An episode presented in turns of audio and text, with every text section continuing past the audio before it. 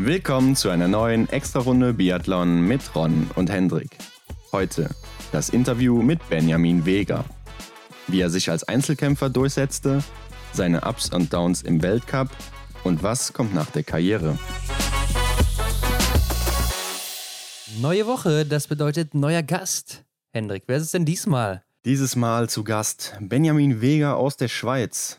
Und wenn ich mich mal so zurückerinnere, irgendwie ist das schon ewig dabei, oder? Ja, gefühlt schon ewig, ne? Den Bart kennt man eigentlich im Weltcup. ja.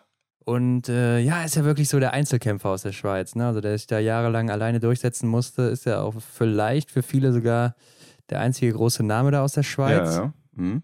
Und äh, hat aber auch bei den Junioren schon gut abgeräumt und auch bei den äh, Senioren im Weltcup schon einige Erfolge vorzuweisen, ne? Ja, er ist wirklich schon ewig dabei und auch immer schon mal knapp am Podest vorbei. Genau, aber er, er kommt auch aus einem wirklich starken Jahrgang. Ne? Also wenn man sich das mal anguckt, Marta Foucault, Ja, Anton. Schipulin, Erik Lesser, Simon Schemp, das waren alles Leute, gegen die er angetreten ist. Oder auch Mhm. Taje Bö zum Beispiel. Ne? Genau.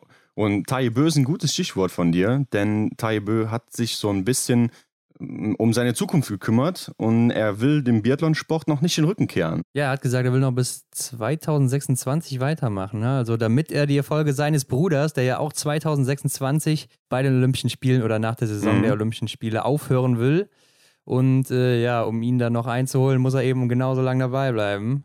Ja, aber sind wir mal ehrlich, also ich glaube, das ist schon jetzt eine gescheiterte Mission, oder? Also, hey, wenn, wenn Johannes immer noch äh, jetzt die Rennen so gewinnt, was, wie will er das schaffen? Ja, ich kann es mir auch nicht vorstellen. Ne? Gerade wenn wir mal sechs Jahre weiter sind, da ist der Mann 38. Ja, korrekt. Da kann ich mir nicht vorstellen, dass er noch äh, so schnell auf der Strecke ist oder Ja. noch so gut schießt. Also ich meine, letzte Saison war zwar nochmal seine zweitbeste Saison überhaupt, Mhm. aber ich kann mir nicht vorstellen, dass da nochmal viel mehr drin ist. Oder wie, wie siehst du das? Was traust du dem Taille noch zu? Ja, ich glaube schon doch, dass er auch nochmal da anknüpfen kann von letzter Saison, aber ich meine, klar, da ist wahrscheinlich auch so ein bisschen der, der Brüder-Ehrgeiz, der Kampf so, ne, der um Ja, ja. wer will oder wer, wer ist der bessere von beiden und so und ähm, ja, aber man redet hier von Johannes Denis Bö, ne, und der wird jetzt in der nächsten Zeit meiner Meinung nach schon noch den einen oder anderen Sieg einfahren, ne, so wie es wahrscheinlich viele von euch denken und ja, das äh, weiß nicht, ob er sich da das Ziel vielleicht etwas zu hoch gesteckt hat. Ja, ich glaube, er- der Johannes hat auf jeden Fall auch den Altersvorteil, ne? Ja, ganz klar. Und mal sehen, aber Arne Pfeiffer, der wird ja auch eigentlich immer besser mit dem Alter, ne? Also hat Ja. er auch immer noch mal den einen oder anderen Titel geholt jetzt die letzten zwei Jahre mit Olympiatitel und Weltmeistertitel. Also wer weiß, was da vom Taille noch so kommt, was wir da sehen können von ihm, aber ich denke, wir können gespannt sein. Ja, natürlich. Weiter gab es in der letzten Woche aber auch einige negative News, ne? Hendrik? Richtig. Und wir waren jetzt gerade in Norwegen bei den Bö-Brüdern. Gehen wir noch kurz ins Nachbarland Schweden. Genau, ist nicht so weit, ne? Genau. Da, da müssen wir nicht so weit laufen. Da sollte ja eine neue Biathlon-Königin fast schon geboren werden, beziehungsweise angelernt werden. Äh, Stina Nilsson steht vor ihrem Debüt im Biathlon äh, in der kommenden Saison und sie hat sich aber jetzt eine Ellbogenfraktur zugezogen. Dumm gelaufen, oder? Ja, genau, ist auf Rollerski gestürzt und äh, dabei anscheinend unglücklich auf den Ellbogen oder Arm, Ja. beziehungsweise wahrscheinlich auf beides. Auf Instagram kann man sehen, sie hat den Arm in der Schlinge um den Hals gelegt. Also sieht nicht so gut aus für die Schwedin, wird wohl auch sechs Wochen dauern, bis das wieder verheilt ist oder sie wieder anfangen kann. Ja. Und was ich mir jetzt schwierig vorstelle, ist äh, das Schießtraining. Ne? Laufen wird wahrscheinlich noch gehen ohne Armeinsatz, dass man eben nur die Beine benutzt und vielleicht auch das Krafttraining ein bisschen mehr auf die Beine fokussiert. Also der Trainer hat auch schon gesagt, dass er den Trainingsplan ein bisschen umgestellt hat. Es wird was gehen. Aber am Schießstand, wo ich glaube, hat sie wahrscheinlich die größten Defizite. Mhm, genau. Da wird jetzt nichts gehen die nächsten Wochen. Ja, das hätte ich jetzt auch so formuliert, denn ich glaube, was das Läuferische angeht, da ist sie dem einen oder anderen in der Damengruppe ja schon noch weit voraus, kann ich mir jetzt vorstellen, wenn man auch mal den Vergleich zu Denise Herrmann zieht, ja. Und ähm, klar, das Schießen, das muss sie lernen und das ist jetzt echt äh, ja erstmal auf Eis gelegt. Was ich schade finde, denn äh, jetzt am vergangenen Wochenende wären in Schweden eigentlich die ersten Wettkämpfe gewesen, wo man sie hätte sehen können, das Ja. erste Mal in einem Biathlon-Wettkampf. Und äh, ja, da nimmt sie jetzt leider auch nicht teil. Ne? Also Ja, stimmt. hätte sie doch do- gerne noch eine Woche warten können, dann hätten wir schon mal gesehen, wo sie aktuell steht. Ja, Aber äh, naja, ist natürlich bitter für die Schwedin und äh, auch bitter für Caro Horschler, die ja genau. sich in diesem Jahr neben OP und Rippenbruch schon wieder abmelden muss vom Training. Ja, muss leider auch wieder pausieren. Ich weiß nicht, ob was jetzt genau da das Problem ist. Ich glaube, sie ist einfach nicht, hat sich nicht gut erholt, oder? Ja, ich glaube, ihre Rippe ist noch nicht wirklich verheilt, ja. ne? Das ist das Problem. Mhm. Und sie merkt es anscheinend noch und das bedeutet keine deutsche Meisterschaft für Caro Horschler, wieder Trainingsausfall. Ja. Und da stellt man sich natürlich langsam die Frage, ob sie dann auch in der kommenden Saison direkt im Weltcup starten wird. Ja, ich glaube, äh, die deutsche Meisterschaft wäre wichtig gewesen. Na gut, jetzt kann sie wahrscheinlich auch nichts für ihre Situation. Und ähm, ich würde sagen, wir drücken der Caro auf jeden Fall beide Daumen, dass da noch einiges geht bei ihr und dass wir sie vielleicht dann doch noch im Weltcup sehen. Ne? Ja, und eine weitere Frage, die ich mir stelle, ist, was ist eigentlich mit Wiesbaden? Das ist ja auch am Start. In Wiesbaden beim City Biathlon. Richtig. Ist natürlich ein paar Wochen später. Vielleicht ist sie da wieder einsatzbereit und nimmt das dann vielleicht als Trainingsaufbau mit, weiß ich nicht. Mhm. Bis jetzt hat man noch nichts dazu gehört, aber ich kann mir vorstellen, dass das vielleicht dann auch in der Schwebe steht. Ja, und die Frage ist, ähm, ob dann Wiesbaden da einen Ersatz findet. Dass der Platz, den Caro einnehmen würde, dann noch mit wem anders besetzt wird. Vielleicht haben wir da noch spontan jemanden, der da reinspringt. Ja, wäre natürlich gut für die Zuschauer. Mhm. Aber mal sehen, vielleicht kann sie ja trotzdem da starten. Und äh, Philipp Navrat ist aber auch verletzt, oder Hendrik? Ja, genau. Ich habe es eben gelesen. Ja, er musste sich im Mai ja schon einer Leisten-OP unterziehen und musste dort jetzt erneut behandelt werden. Dementsprechend fällt auch seine deutsche Meisterschaft dieses Jahr aus. Auch er hätte die deutsche Meisterschaft sehr gut nutzen können, um sich da nochmal zu empfehlen. Ja, genau, war ja auch schon in Frankreich jetzt beim Trainingslager nicht dabei. Ne? Ja. Also jetzt wissen wir anscheinend warum. Kann aber anscheinend schießen. Also das ist das, wo er jetzt wohl Wert drauf legen wird. Ja. Aber läuferisch, da wird jetzt nicht viel gehen, ne? wenn die Leiste nicht mitmacht. Nee. Auch bei ihm dann fraglich, ob wir ihn im, im Weltcup sehen werden. Bei ihm finde ich es sehr schade, weil er ja eigentlich immer, wenn er im Weltcup gestartet ist, sehr, sehr gute Leistungen gezeigt hat, ja. wenn er fit war. Da habe ich mich auch dran erinnert. Ich glaube, es war ja. der Einzel, wo er so gut war in der letzten Saison. Ja, ja schade für ihn. Genau, ne? Vierter im Einzel oder ein Ruppolding im Sprint war, glaube ich, auch äh, auf dem äh, Podestplatzkurs und ist ja. dann noch auf Platz sieben oder so zurückgefallen. Äh, also sehr stark für einen, der mal so eben in den Weltcup geworfen wurde wie er. Ne? Oder auch auf Schalke mit Laura Dahlmeier hat er sehr, sehr starkes Rennen abgeliefert. Mhm. Aber auch da war läuferisch schon ein bisschen so die Schwäche drin. Also ich glaube nicht, dass es jetzt unbedingt förderlich ist, wenn er dann jetzt wieder hier aussetzen muss. Ja, ich hoffe, das zieht sich nicht zu sehr in sein Training rein dann. Aber gut, klar, Leiste, wie du sagst, ist halt auch schon immer eigentlich in der Bewegung involviert. Ne? Und da kann man wahrscheinlich zurzeit ziemlich wenig tun, ja. Genau, und damit würde ich sagen, sind wir auch wieder durch für diese Woche mit den News und hören uns doch mal an, was der Benny Vega uns zu sagen hatte. Genau, machen wir so und wir wünschen wie immer viel Spaß dabei. Heute bei uns zu Gast, ich würde schon sagen, der erfolgreichste Schweizer Biathlet bei den Herren im Weltcup. Benjamin Vega. Hallo Benjamin. Ja, hallo zusammen. Hallo. Benjamin, du hast uns geschrieben, es ging für dich ins Höhentraining nach Bormio. Und erzähl mal kurz, wie lief's? Ja, im Großen und Ganzen eigentlich sehr gut. Wir waren zuerst zehn Tage auf dem Passo di Foscagno zwischen äh, Livigno und Bormio. Mhm. Wie gesagt, waren wir zehn Tage da oben, haben da oben im Hotel gelebt mhm. und äh, unten versucht zu trainieren. Danach sind wir zurück hier in die Schweiz, nach äh, Andermatt-Realp und da auf den Furka-Pass waren wir da nochmal zehn Tage auf 2150 Meter über Meer und haben dann so eigentlich die drei Wochen, die man so benötigt, um einen Effekt zu erzielen in der Höhe, haben wir so rumgebracht und äh, ja, jetzt ist der erste Tag, wo ich wieder mal zu Hause bin. Was ist das genau für ein Effekt, den man da erzielen möchte im Höhentraining? Ja, das ist halt so, in der Höhe gibt es ja natürlicherweise weniger Sauerstoff in der Luft. Mhm. Und wenn du dich lange in dieser Höhe aufhältst, also nicht vor allem trainierst, sondern einfach aufhältst, deine Pausen machst, oben schläfst, gibt es mit der Zeit halt eine Anpassung vom Körper. Das mhm. heißt, dass der Körper mehr rote Blutkörperchen produziert, eigentlich ganz vereinfacht gesagt, mehr Blut produziert. Mhm. Und wenn man mehr Blut hat, wird mehr Sauerstoff in die Zellen transportiert und äh, man sollte dann schneller laufen können. okay. Aber kann man das auch äh, halten dann bis zur WM, sage ich mal, oder vielleicht sogar bis zum Weltcup-Start? Nein, nein. Also der Effekt ist relativ kurzfristig, sage ich mal. Wenn man, mhm. macht man einen Höhenaufenthalt, eben bildet sich das Blut man ist aber müde, weil man sich halt auch weniger gut erholt. Dann kommt man dann gibt es zwei Möglichkeiten. Entweder man macht seinen Wettkampf direkt am Anschluss an dieses Höhentraining, also bei mir jetzt zum Beispiel heute oder morgen. Mhm. Für den Biathleten ist das aber schwierig, da wir im Winter ja bis zu 30, 35 Rennen ja. haben.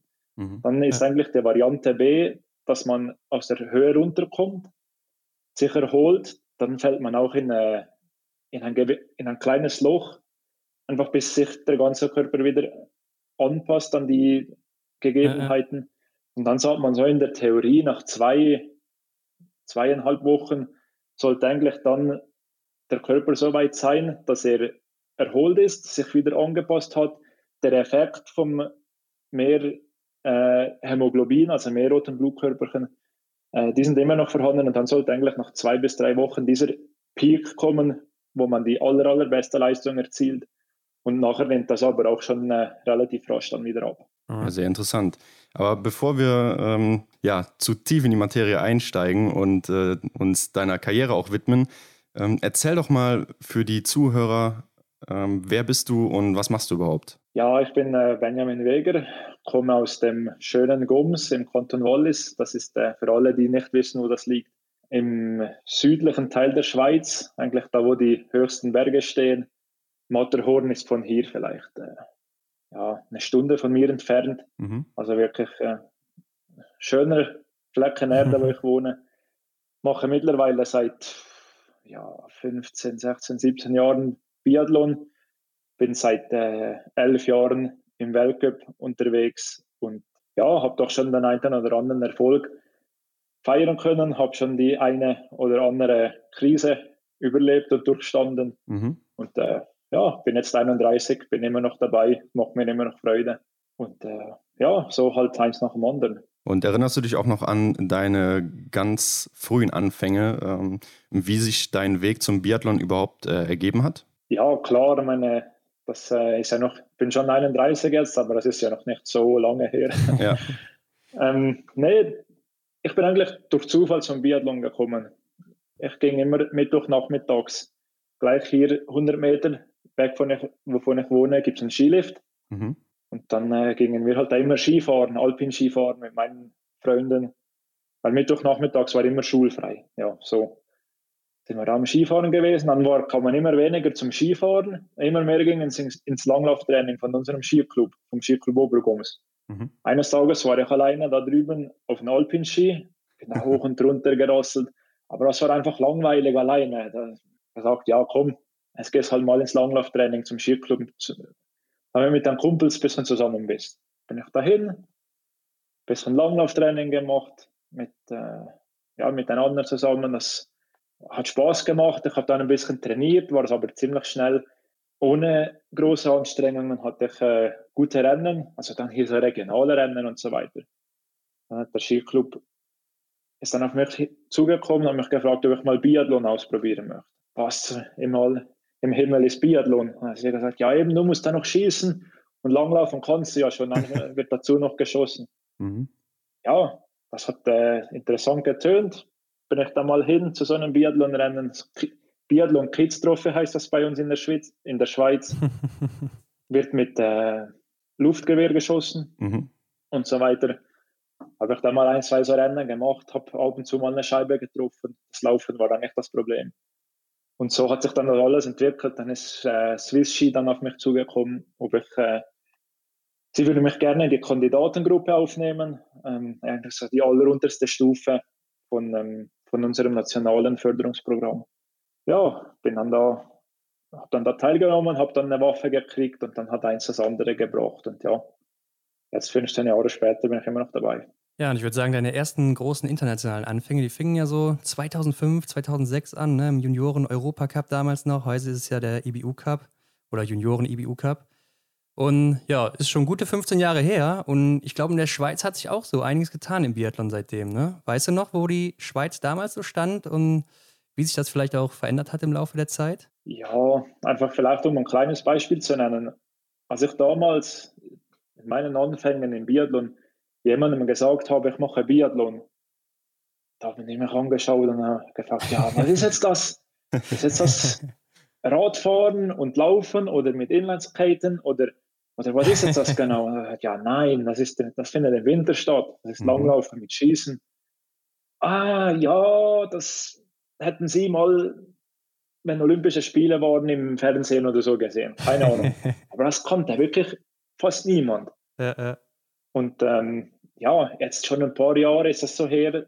Und da bin ich irgendwo hingekommen, habe dann gesagt, ich mache Biathlon. Und dann wussten die Leute irgendwann, ah ja, Biathlon, Langlaufen, Schießen. Und äh, sie schauen das sehr, sehr gerne im Winter im Fernsehen. Und das wäre eigentlich so zum Zuschauen ihre Lieblingssportart und so weiter und so fort. Von dem her, einfach um das so ganz im Groben mal aufzuzeigen, hat sich schon extrem viel entwickelt und ist die Bekanntheit von Biathlon schon sehr, sehr gestiegen in der Schweiz. Mhm, mh. Ja, und wie kam es dann letztendlich dazu, dass äh, ja auch so wie du sagst, in der Schweiz dann letztendlich Biathlon überhaupt professionell betrieben werden konnte? Hat ja sicher auch noch eine ganze Zeit lang gedauert, oder? Ja, also als ich halt am Anfang da in dieses Förderungsgefäß reinkam, war ich ja noch äh, Jugendläufer. Ähm, klar gab es da irgendwo auch einen Kader mit Athleten damals. Das war halt, äh, vielleicht sagt das der meinte oder anderem äh, erfahrenen Biathlon-Zuschauer noch was, Hallenbarter, ähm, mhm. Simmen. Ja. Die waren dann zu der Zeit eigentlich die Aushängeschilder und halt im Kader. Aber das Problem war, da war das Elite, mhm. die, die Elite-Mannschaft und im Nachwuchs wurde bis dahin eigentlich nichts gemacht, weil Biathlon erst seit kurzem dann bei Swiss Ski angegliedert wurde. Vorher mhm. war der Biathlon eigenständige, ein eigenständiger Verband. Die hatten kein mhm. Geld für irgendeine Nachwuchsförderung. Die waren halt daran interessiert, dass sie ihre fünf, sechs Athleten, die sie haben, dass die irgendwie den Weltcup bestreiten konnten. Und ich bin eigentlich der erste Jahrgang, der dann überhaupt von so einer Nachwuchsförderung Förderung profitieren konnte bei Swiss Ski. Ja. Und äh, ja, dann hat sich das halt dann alles begonnen zu entwickeln. Ähm, die ersten Jugendläufer kamen zu den Junioren. Irgendwann, ja, war man am Ende des Juniorenalters und dann kam man halt dann zur Elite und ich in meinem Fall dann ziemlich schnell auch in den Weltcup rein. Und ähm, ja, jetzt im Nachhinein hat sich eigentlich da in den 10, 15 Jahren auf allen Stufen hat sich das verbessert und professionalisiert und ist, äh, ist größer geworden. Ähm, die Qualität von allem wurde versucht besser zu machen. Aber ja, schlussendlich ist das nicht eine Sache, die von heute auf morgen geht. Das geht mhm. über viele mhm. Jahre, bis der jüngste äh, ja, Jugendläufer ja. irgendwann mal im Weltcup einen Erfolg feiern kann. Das braucht viel, viel Zeit. Hast du denn damals schon gedacht, dass du damit mal Geld verdienen kannst, als du angefangen hast? Nee. Nee, nee das war, wie gesagt, als ich damit angefangen habe, ging ich dahin, ja. Weil es mir zu langweilig wurde, alleine Ski, Ski zu fahren. Und das war auch nie mein Ziel oder das Ziel meiner Eltern, eines Tages Spitzensportler zu werden. Mhm. Das hat sich einfach so entwickelt, weil es mir ja. relativ einfach von der Hand ging mit, sage mal, am Anfang relativ wenig Aufwand international auch schon bei den Leuten mit, mit dabei war, mit den Gleichaltrigen. Ja, so ist das halt dann gekommen, dass ich eines Tages vor der Entscheidung stand, jetzt machst du eine, oder jetzt gehst du an die, an die Sportschule, an die, mhm. das ist eine spezielle Schule für Sportler und Künstler, das heißt Handelsschule mhm. für Sportler und Künstler. Ja. Gehst du dahin, wirst Biathlet und betreibst das auf allerhöchstem Niveau. Oder ich erlerne einen Beruf und will von dem Sport nichts mehr wissen. Die zwei Optionen gab es für mich. Mhm. Und dann habe ich mich glücklicherweise noch bis heute für die Variante A entschieden, ja. eben diese Sportschule zu machen, den Biathlon. Ja, da begonnen alles unterzuordnen und halt einfach, ich war einfach damals interessiert, wie weit kannst du es schaffen, ähm, mhm. ja, mit dem bestmöglichen Einsatz, dass ich, der, den ich machen kann. Was liegt mhm. drin? Und ähm, ja, ja, bis heute bin ich immer noch dran, diese Grenzen äh, auszuloten. Mhm. Ja, und du hast auch direkt konstant gute Ergebnisse, würde ich sagen. Was meistens so um die Top 10 rum zu deinen Anfängen. Aber wir haben uns mal so ein Ergebnis rausgepickt, das nämlich auffällt. Das war 2006-7 Sprint in Obertilja. Vielleicht erinnerst du dich noch? 101. Nee. Platz, sieben Fehler. Schon ein paar Jährchen her, ne? Ja, aber das war sicher einer meiner allerersten Europacups. Ja, das war eines deiner ersten Rennen und äh, ist auch bis heute wirklich dein schlechtestes Ergebnis gewesen. Ja. Aber du kannst dich ja nicht mehr daran erinnern. Ja, irgendwas, irgendwas ist noch, aber Obertillach habt, habt ihr gesagt. Mhm. Ja, genau, genau. Habe ich nicht da vergessen, eine Strafrunde noch zu machen? Das weiß ich nicht. Auf jeden Fall sieben Fehler bei zehn Schuss. irgendwo dran bei meinem Namen. ich glaube nicht, also dann wärst du disqualifiziert worden, oder? Oder kriegst nee, du dann nur Strafzeit? Dann gibt es eine Strafzeit von zwei Minuten. Ja. Oh. ja. Ähm, nee, aber ich weiß, irgendwo habe ich mal eine ja. Strafrunde vergessen zu machen. Mhm. Ja, müssten ähm, wir das mal überprüfen. aber ich, ja, ich, mir dämmert langsam, dass das in Martell war und nicht in Obertiljach. Mhm. Also näher an dieses Rennen kann ich mich leider nicht mehr erinnern. Da waren übrigens auch äh, unter den ersten fünf, fünf Deutsche und Simon Schemp hat gewonnen. Also guter Tag für die Deutschen, vielleicht nicht so ein guter für dich. Aber man kann auch sagen, ab 2008, ne, da gab es trotzdem weiter sehr starke Ergebnisse von dir. Du hast erstmal äh, im Sprint Silber geholt bei der Junioren-Europameisterschaft in Novo Mesto. Da erinnerst du dich da bestimmt noch dran. Ja, das äh, kann ich noch sehr gut mich erinnern. 2008 auch äh, ein zweiter Platz und ein erster Platz im Sprint und im Verfolger von Val Romay, ne? Das war auch in dem Jahr. Und uns ist mal aufgefallen, in deiner Altersklasse, da sind so Leute dabei wie Martin Foucault, Anton Schipulin damals, äh, Simon Schemp, wie eben schon genannt, Lukas Hofer, Arndt Pfeiffer, also wirklich große Namen, ne? oder Taje Bö. Und weißt du noch, wie das damals so war, sich gegen solche Athleten durchzusetzen? Ja gut, ich wusste ja damals noch nicht, welcher wird jetzt alles Weltmeister und Olympiasieger von denen. Äh, ja, von ja. den 50 Gleichaltrigen oder 100 Gleichaltrigen plus minus. Und äh, ja, eben welche fünf schaffen es vielleicht nach vorne und welche 95 sind in drei Jahren nicht mehr dabei. Von dem her, in dem Moment war ich mir das sicher nicht bewusst, aber so im Nachhinein, ja, habe ich mich schon manchmal gefragt, wie kann denn das sein? Als Junior war ich gerade so gut wie die. Oder sogar besser. Und dann plötzlich ja. man einfach, kann man ein bisschen älter in den Weltcup rein und so. Und plötzlich hat man gegen alle diese Typen keine Chance mehr. Sind die mir alle wirklich eine Zeit lang brutal um die Ohren gelaufen.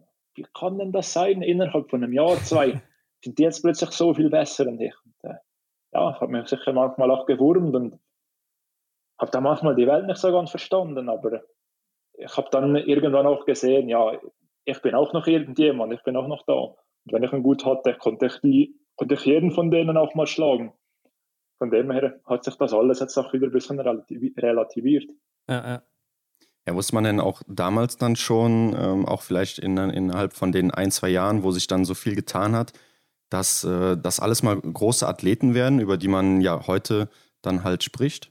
Ja, es ging dann irgendwann ging halt das dann ziemlich schnell, äh, Junior und dann in den Weltcup und dann haben ja die meisten dieser Athleten schon ziemlich schnell dann große Erfolge feiern können im Weltcup. Und da wusste man ja, man läuft nicht einfach so auf ein Weltcup-Podest und ist niemand. Dann ist man ja äh, schon irgendwer und hat irgendwas drauf. Mhm.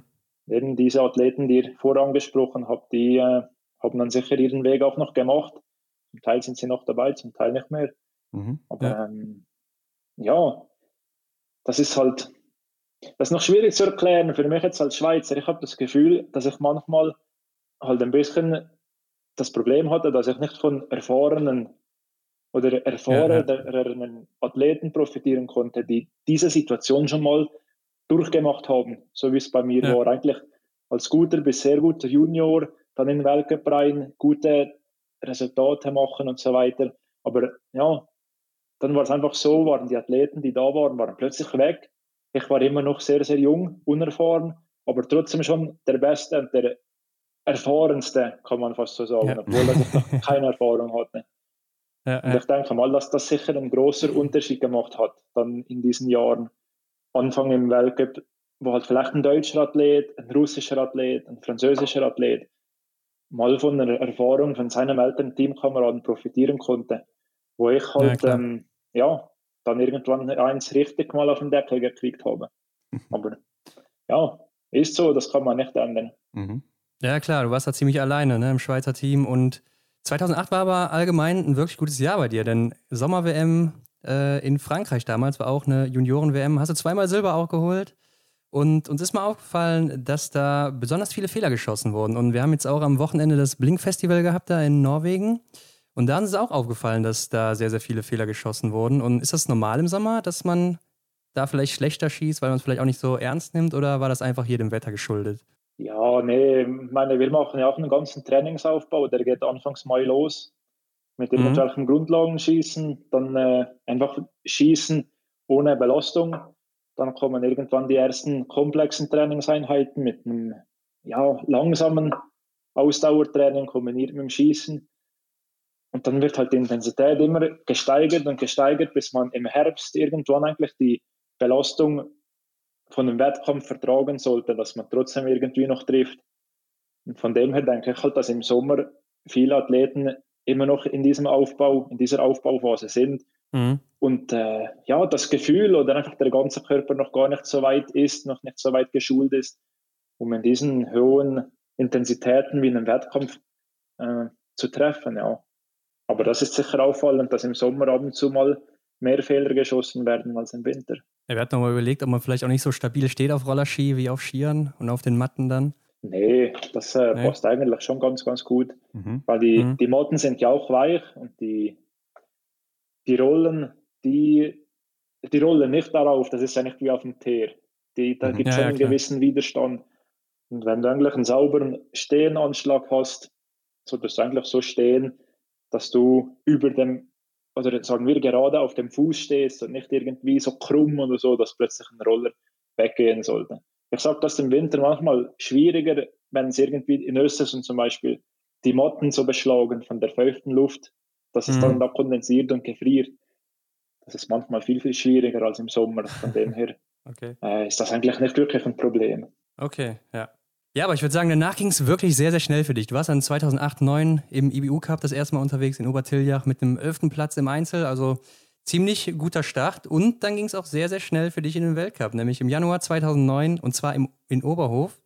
Und hier hast du auch in der Staffel einen sechsten Platz erreicht, im Sprint leider nur einen 84. Aber Oberhof ist ja auch so ein bisschen als Hexenkessel bekannt. Ne? Also da ist eine super Stimmung, wenn man mal da war.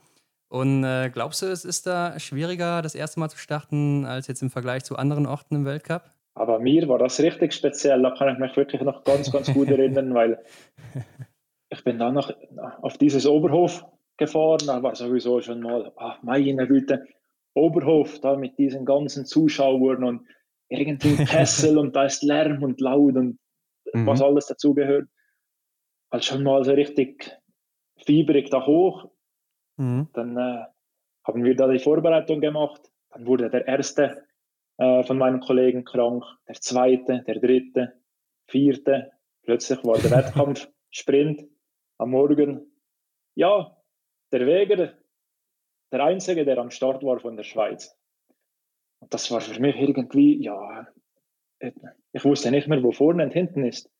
Dann hatte ich plötzlich einen, einen Trainer, der für mich da war ein äh, Physio, der wegen mir extra da rausgekommen ist, zwei äh, Techniker, die mir die, die da irgendwie für mich, für mein Empfinden, einen riesen Aufwand gemacht haben, für meine Ski zu präparieren und so weiter und so fort. Und dann bin ich da an den Start gestanden. Ich weiß, es war schönes Wetter, es war arschkalt, aber schön. Man hat die Sterne gesehen und bin dann irgendwie mal los. und äh, ja, habe dann halt Fehler geschossen, habe gemerkt, ja, zum Weltcup braucht es wohl doch noch was, bis man mhm. dann mit den allen Besten mit dabei ist. Aber das war ein Erlebnis, ja, unglaublich für mich, halt mit diesen Umständen noch plötzlich da alleine und Oberhof ja, ja. und Weltcup und das ganze, der ganze Zauber. Und das war schon, jetzt im Nachhinein war es schon richtig geil eigentlich. Mhm. Also hättest du dir auch wahrscheinlich dann jetzt nach deinen Aussagen gar kein anderes Weltcup-Debüt vorstellen können oder einen anderen Ort, wo du hättest vielleicht lieber starten wollen? Ach, in dem Moment vielleicht schon lieber irgendwo, wo es ein bisschen ruhiger gewesen wäre. Okay. Ja. Aber ja, du, ich habe ja dann auch mit meinen Trainern gesprochen, mit, äh, mit den anderen Athleten und da habe ich dann schon auch gemerkt, ja, ich bin jetzt hier nicht der große Star. Es sind jetzt nicht hier 20.000 Leute in diesem Stadion und die schauen jetzt nur, was macht jetzt der da unten, der mhm. junge Schweizer. Und ich mhm. habe dann auch versucht, mir das so ein bisschen mich mit dem zu beruhigen, dass ich jetzt einfach hier bin, interessiert quasi fast niemanden, was ich jetzt hier mache. Ja, ich lerne jetzt ein bisschen und zeige einfach mal und will mal schauen, wie es da so abgeht. Und äh, ja, dann ging es eigentlich doch ziemlich gut und hat schon Spaß gemacht. Ja, du hattest dann auch nochmal einen Staffeleinsatz in Ruppolding darauf. Und äh, gab es zu der Zeit in der Schweiz eigentlich schon genug Läufer für so eine Staffel? Also auch konstant? Weil wir hatten mal die Lena Hecke hier und die haben es auch erzählt, die muss eigentlich jedes Rennen laufen, weil sie halt nur zu 14 da. Wie war das so bei dir? Ja, also damals war, hatten wir, soviel ich weiß, einfach drei Startplätze im Weltcup. Ja. Und äh, ja, da waren einfach die Athleten, die dann im Weltcup waren, sind dann die Staffeln gelaufen. Es waren schon immer genügend Athleten da im, ja, im Vergleich jetzt, wie es bei den Frauen früher mal war, wo halt nur ein Startplatz oder irgendwie sowas war. Wir hatten schon genug Athleten. Ähm, mm, okay, okay. Und damals konnte ich halt auch noch sagen, ja, wenn ich jetzt mal müde war, ja, ich möchte jetzt lieber diese Staffel auslassen oder so. Das war dann in den Folgejahren schon schwieriger, als ich dann wirklich eigentlich die, ja, der, der beste Athlet von unserer Mannschaft war. Dann ja, gab es schon ab und zu mal eine Diskussion zwischen mir und meinen Trainern, ob ich jetzt morgen diese Staffel laufen äh, fast muss oder mhm. soll, weil ich eigentlich müde war und gerne mich erholt hätte oder so. Halt, äh, mhm. Weil das Programm im Weltcup schon streng ist. Aber ähm, ja, schlussendlich ist es ja auch immer ein Riesenerlebnis und ein Privileg, wenn man so eine Staffel laufen darf. Das muss man sicher auch immer sich ganz klar bewusst sein. Ja, klar. Aber es ging ja auch nochmal für dich zurück in die Junioren-WM 2009 in Kenmore nämlich. Da hast du auch wieder Silber im Sprint geholt. Hinter Lukas Hofer und vor Taje Bö. Also da sieht man auch wieder große Namen dabei gewesen. Und äh, 2010 im Januar in Altenberg, da hast du dein erstes Podest bei den Senioren geholt. Auch im Sprint, ein dritter Platz im EU Cup. Und äh, Sprint, äh, das scheint anscheinend dein, eines deiner stärksten Formate zu sein, oder? Ja, war es früher. War ich wirklich im Sprint, ähm, ja. war ich wirklich am stärksten, weil ich halt nur zweimal schießen musste. Mhm. Wenn ich Federn gelassen habe, war das im Schießen. Ja. Und ähm, ja, im Laufen das war eigentlich meine Stärke. Die konnte ich dann da mehr ausspielen als in einem Einzel oder so. Mhm. Und deshalb ist es sicher auffällig, dass ich damals viele der guten Resultate in, in einem Sprint gemacht habe. Ja, und dann ging es für dich zurück in den Weltcup und seitdem bist du wirklich immer dabei. Seitdem kennt man dich so wirklich. Äh, da hast du in Ruppolding einen 19. Platz im Sprint, also auch ziemlich gut eigentlich für so einen Einstieg, dann würde ich sagen. Fünfter Platz mit der Staffel dann noch hinterher. Ging gut los und es hat nicht lange gedauert, ne? Dezember 2010, Pokeljuka. Da kam auch schon dein erstes Podest, nämlich ein zweiter Platz im Einzel.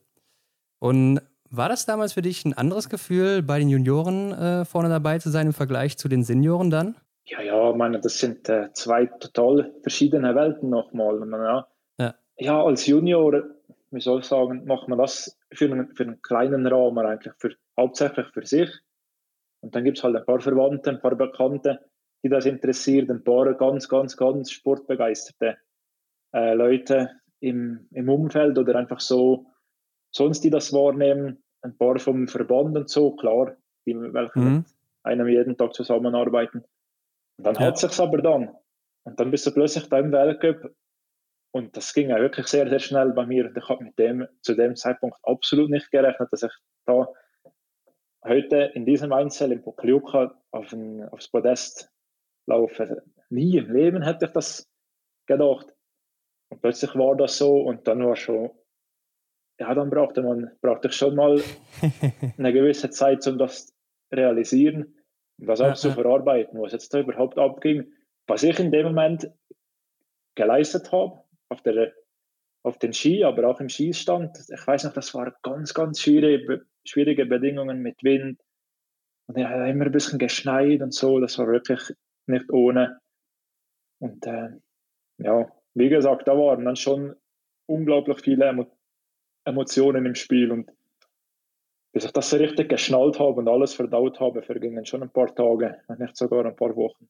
Das heißt, mhm. zusammenfassend kann man sagen, dass das bis dahin auf jeden Fall schon eines deiner größten Momente oder besondersten, besondersten Momente äh, in, der, in deiner Karriere war, oder? Ja, also ich, ich will jetzt nicht einen Podestplatz vor den anderen stellen oder so, mhm.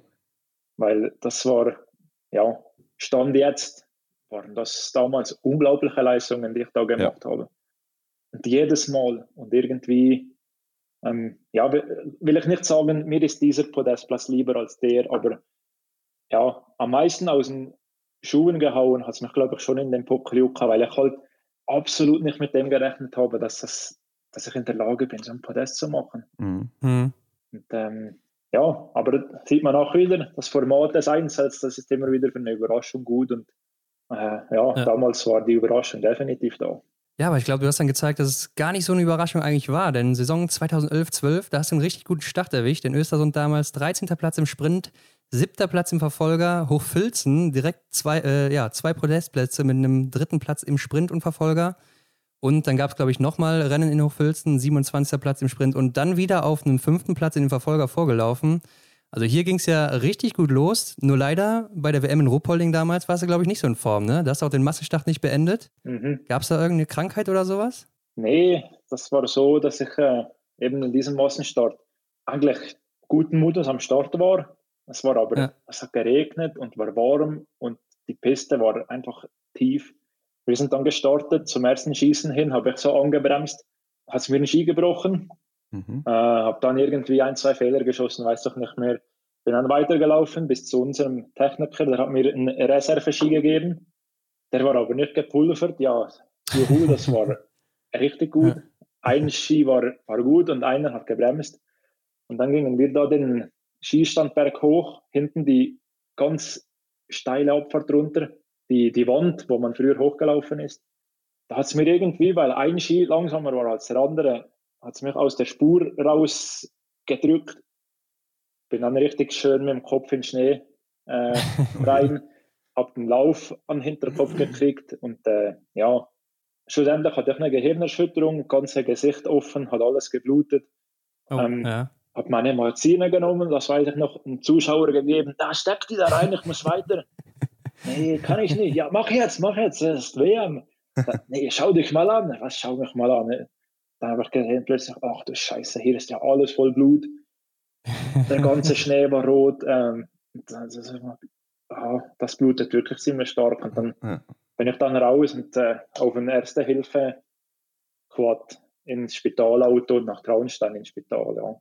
Mhm. So war eigentlich diese bombastische Saison eigentlich die be beste Saison, die ich bis jetzt je hatte. Ziemlich mhm. nee, nee. zu Ende. Ach so, ja, bis dahin vielleicht, ja. Ja. Aber es war konnte vom Weltcup-Platz äh, ja. nicht mehr nach Hanti-Mansisk zum Weltcup-Finale. Ja. Da bin ich vom, im Gesamtweltcup war ich auf Platz 8 damals noch, zurückgefallen mhm. auf den 18. Rang.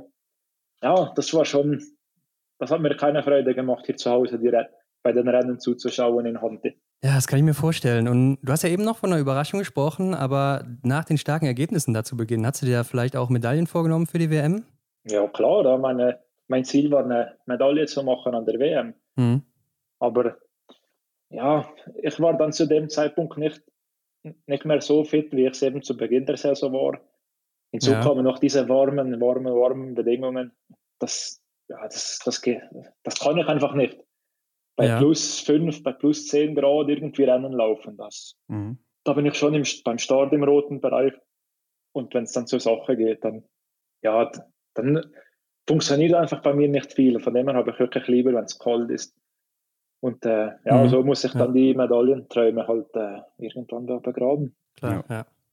ja. du hast eben selber gesagt, äh, 2011, 12 ja, war mit 22 Jahren dann schon so äh, etwas wie ein Höhepunkt deiner bisherigen Karriere zu dem Zeitpunkt. Was hattest du danach selber für dich, ja, oder Erwartungen an dich selber, auch was die äh, gesamte Laufbahn dann oder die weitere Laufbahn für dich angeht?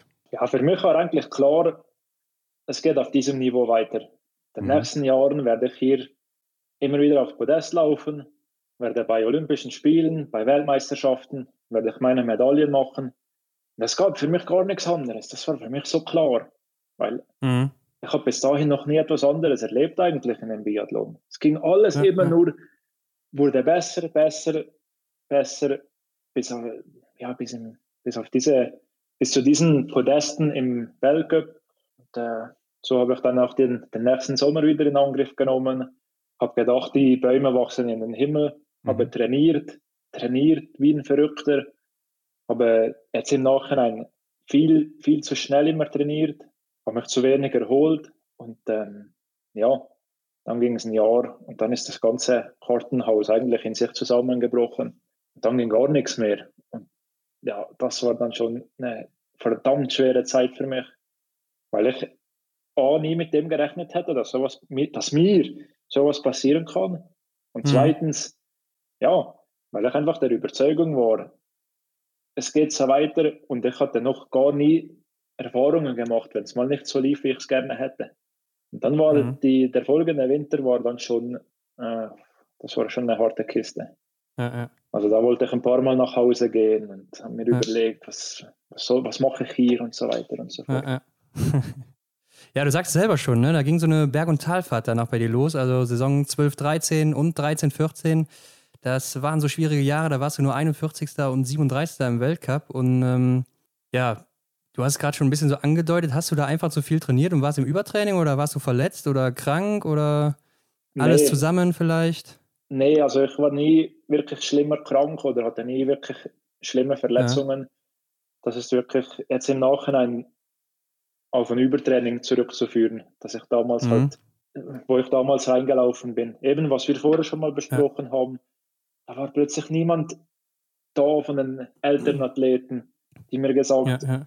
Oder ja, die mir hätten sagen können, jetzt Junge, pass mal auf, jetzt läufst einfach mal uns hinterher und jetzt gehst nicht wieder, jetzt muss nicht wieder als allererster oben, oben hier auf dem Pass sein. Weil für mich war klar, ich bin der Stärkste hier, ich zeige in jedem äh, Training, bin ich der Chef mhm. und muss als allererster im Ziel sein. Und äh, ja, eben, da konnte mir dann niemand sagen, lass doch das jetzt mal sein und jetzt mach einfach mal gemütlich und so weiter und so fort. Das hat mich dann eingeholt in Form von einem Übertraining, aber ich habe das dann, also auch mein damaliger Coach, wir zusammen haben das irgendwie nicht richtig realisiert oder geschnallt. Habe dann trotzdem die ganze Saison durchgedrückt, die meisten Rennen gelaufen, eben auch Staffeln und so, weil war ja immer noch der Beste. Mhm, ja. Waren irgendwo immer noch auf mich angewiesen und dann kommen ja dann Themen wie ähm, Nationenwertungspunkte und anhand vom Nationenranking werden ja kommenden Winter die Startplätze verteilt. Da ging mhm. es bei uns immer darum, haben wir vier oder fünf Startplätze und so das ganze Zeugs da. Also bin ich einfach Rennen nach Rennen nach Rennen nach Rennen gelaufen. Mhm. Das wurde irgendwie immer fast ein bisschen schlechter noch. Und dann kam mal eine Pause, da habe ich ein bisschen erholt, da kam ein gutes Rennen, aber ich gedacht, ja, mal jetzt, jetzt geht's. Und das zweite Rennen dann war schon wieder, war schon wieder finitos. Und äh, ja, da hatte ich dann schon wirklich, wirklich zu kämpfen und äh, das war für mich gar keine einfache Zeit. Ja, mhm. kann ich mir vorstellen. Du bist ja auch mit nach Sochi gefahren, ähm, lief aber da auch nicht so, wie du dir das wahrscheinlich vorgestellt hattest. Wie bist du denn da zu der Zeit mit den Zweifeln in, in der Phase umgegangen? Ja, also man kann eigentlich jetzt sagen, Sochi war so der absolute Tiefschlag in meiner bisherigen Karriere, weil mhm. ich glaube, es, braucht, es ist nichts, es ist einfach, um sich vorstellen zu können, wenn man vier Jahre auf etwas hintrainiert und man ist, am Anfang ist man noch ganz gut dabei und dann läuft es nicht mehr so, aber man arbeitet weiter und man arbeitet weiter und irgendwann merkt man, ja, jetzt geht es ein bisschen besser. Ich glaube, langsam geht es wieder bergauf und dann kommt dieses Ziel, worauf man vier Jahre hingearbeitet hat, eben diese Olympischen Spiele in Sochi. Und dann bist du da am Start, schießt einen Fehler und schaffst die Verfolgung nicht. Mhm. Ja, nee, dann. Ich wäre am liebsten, hätte ich alles zusammengepackt und wäre nach Hause gegangen äh, äh. und hätte mich nie wieder irgendwo blicken lassen wollen. Aber ja, das ging halt zu dem Zeitpunkt dann nicht. Dann mhm. wurde dann auch krank, wahrscheinlich zum Sprint war ich schon ein bisschen wahrscheinlich angeschlagen. Man konnte mir das nicht mhm. erklären, diese unglaublich schlechten Leistungen ähm, auf den Skiern. Das, ja, hat, habe Husten gekriegt und ganz speziell war, wenn ich Sport gemacht habe, hatte ich ein extremes Brennen auf den Lungen. Mhm. Also wirklich wie das Feuer in den Bronchien drin.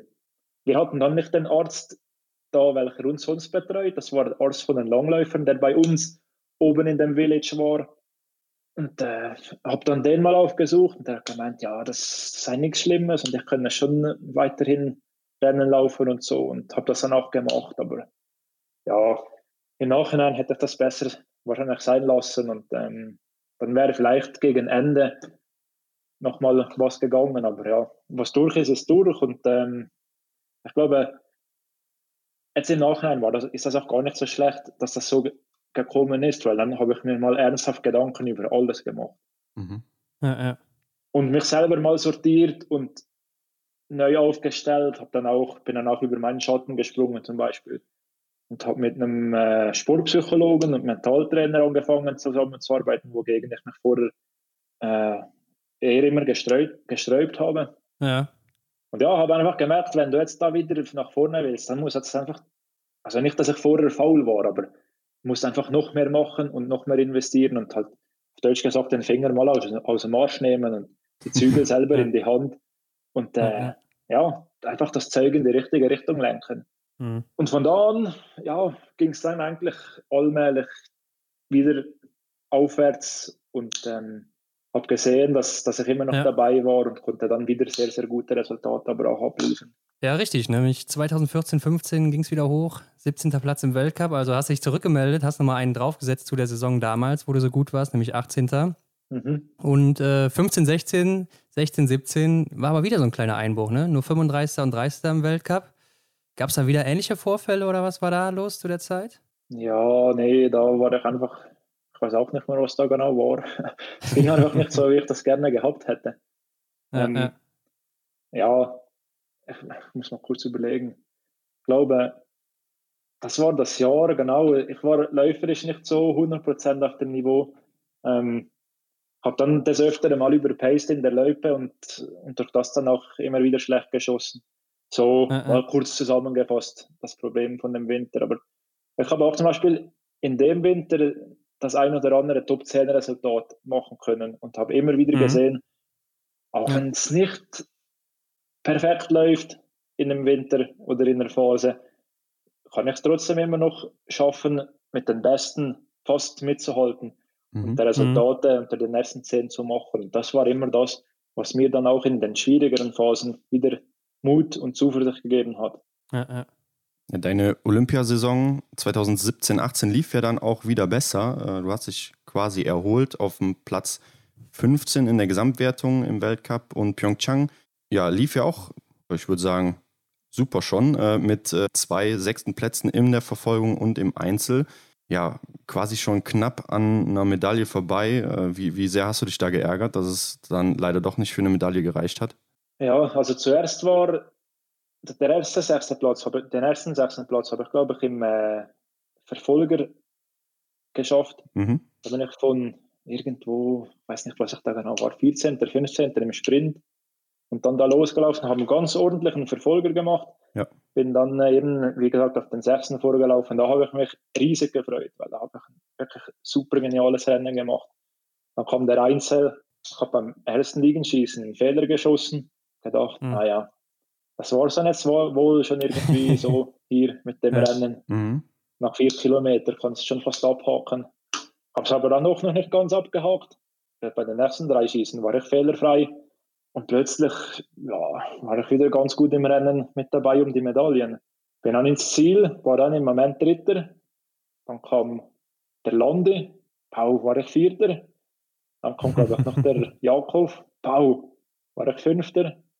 Irgendwie so. Mhm. Und dann, ah, dann hat es mich schon einen Moment lang, war ich brutal, nicht wütend, aber irgendwie doch wütend, dass jetzt eben diese mhm. Athleten ja. doch noch schneller sein mussten als ich irgendwie so. ähm, ja, habe dann auch, als ich zurückgefahren bin und so im Bus oder bei der Besprechung, ich konnte mich nicht wirklich über diesen sechsten Platz freuen, obwohl wenn mir vor, vor dem Rennen jemand gesagt hätte, du machst heute den sechsten, hätte ich sofort unterschrieben. Aber mhm. in dem Moment war es, also konnte ich mich einfach an dem nicht erfreuen. Jetzt im Nachhinein betrachtet ist das wirklich, wirklich schade. Mhm. Ja. Das, sind, ja, das sind fantastische Rennen, die man ab, abliefert. Aber einfach in dem Moment war einfach die Medaille weg und die Chance des Lebens vertan. Ja, äh, irgendwie so gesagt. Aber ja, ich habe dann auch relativ schnell versucht, zu dem ganzen Distanz zu kriegen und äh, mal das einfach wieder realistisch anzuschauen. Und da habe ich mir gedacht, hey Junge, du warst fantastisch. Ja ein Fehler passiert halt mal. Dann wirst du Sechster und freust dich an dem nicht. Was ist mit dir los? Und dann habe ich schon, ja, und dann äh, habe ich dann schon geschnallt und mich, und das aber dieses Negative ins Positive umwälzen können und mich dann an dem erfreuen. Und dann, ja, das war richtig schön dann. Und dann konnte ich es auch genießen. Mhm. Ja, ja. einfach im ersten Augenblick nicht so ganz. Ja, klar. Aber die Folgesaison 2018-19, die ging ja auch fantastisch weiter. Ne? Also da hast du noch einen draufgelegt. 14. Platz im Weltcup ist im Weltcup bisher dein bestes Ergebnis gewesen. Und äh, zum Saisonstart richtig gut ging es los. Mixstaffel, zweiter Platz mit Elisa Gasparin, Lena Hecki und äh, Jeremy Finello. Ne? Mhm. Und du bist fehlerfrei sogar geblieben. Also du hattest einen großen Anteil daran. Und ich glaube, es war wahrscheinlich auch eine Premiere für die Schweiz damals, oder? Ja, das war ja, das. Ja. Äh allererste Podest in der, ja, in der Staffel sowieso und, ja. äh, und bei der Mixstaffel auch, ja. Also die erste Staffelmedaille, der erste Staffelpodestplatz für die Schweiz. Und das war schon, mhm. Ja, war schon historisch und ein sehr, sehr, sehr intensiver und schöner Moment. Für alle von uns, glaube ich. Ja, ja. Ja, und bei dir ging es auch super weiter, ne? Gute Platzierung über die gesamte Saison. Du warst häufig in den Top 10 so oder auch schon mal Top 5. Und äh, WM in Östersund war so ein bisschen das Highlight. Hier hat zwar keine Medaille, aber immerhin 10. Platz im Sprint, 8. Platz im Verfolger. Ich denke, damit kann man doch ganz gut leben. Und was uns mal aufgefallen ist, deine Statistik in diesem Jahr, du hast nämlich 85% beim Schießen und minus 3% beim Laufen. Also das ist schon sehr gut. Das kann man schon so ungefähr vergleichen mit Simon Schemp in so seinen guten Jahren. Was glaubst du, woran lag es, dass es da so wirklich gut bei dir ging in dem Jahr? Ja, das ist relativ einfach zu sagen. Ich habe habe äh, sehr, sehr intensiv trainiert, habe, äh, ja. wie ich eben damals gesagt habe, dem Sport alles untergeordnet und äh, dann ging es einfach mal auf. Dann war mal, hat mal das Schießen gepasst, konnte ich zeigen, was ich kann, hat es im Laufen gepasst und äh, ja, das ist dann schlussendlich das Ergebnis von dem, für das, was ich die ganzen Jahre auch immer gearbeitet habe und wo ich auch immer den, wo ich nie den Glauben daran verloren habe, dass ich das auch mal schaffen kann wieder. Ähm, mhm. Ja, schade ist halt irgendwie, dass es einfach, dass ich Vierter bin, Fünfter bin mit 0,5 Sekunden, mit einer Sekunde, mit mhm. 1,5 Sekunden Rückstand aufs Podest. Und das einfach das Einzelpodest, dass ich das bis heute nie mehr geschafft habe. Das ist schon etwas, ja, was ich jetzt in meinem, sage mal, Karriereabend schon noch eine Verpflichtung ja, gegenüber ja. mir selber habe und das mal wieder noch äh, erreichen möchte. Also ich muss sagen, bei den statistischen Werten, die ich da so sehe, hätte ich dich auch eigentlich ein bisschen weiter nach vorne eingeordnet, also nur 14. Platz, was ja auch schon gut ist, aber also das sind ja schon wirklich schon so Werte, die haben manche um die Top 5, Top 8 oder so, ne, im Gesamtweltcup. Ja, also ich war da auch bis ganz am Schluss, eigentlich bis zu den letzten Rennen in, äh, in Oslo. Da habe mhm. ich da ein bisschen abgekackt. Aber bis dahin war ich immer auf Top 10 Kurs und so, Top 8 Kurs. Ja, Aber da sieht man halt auch die, die, die Dichte und das Niveau in dem ganzen äh, Weltcup. Klar, ja. Ver, verkackst du drei Rennen, bau. dann bist du zehn, zehn Ränge weiter hinten zu finden. Das mhm. ist, ja. ja. ich weiß nicht, ob es das in einem anderen Sport so überhaupt gibt. Das wirklich bis, kann man sagen, bis zum allerletzten Rennen, bis das nicht durch ist, ist alles offen. Und äh, es geht, es kann nach vorne gehen, nicht so schnell, wie es mhm. nach hinten gehen kann, aber ja, dass man wirklich eigentlich den Kopf bis am Schluss nie in den Sand äh, steckt und immer versucht, sein Bestes zu geben und weiterzumachen. Mhm. Ja, ja.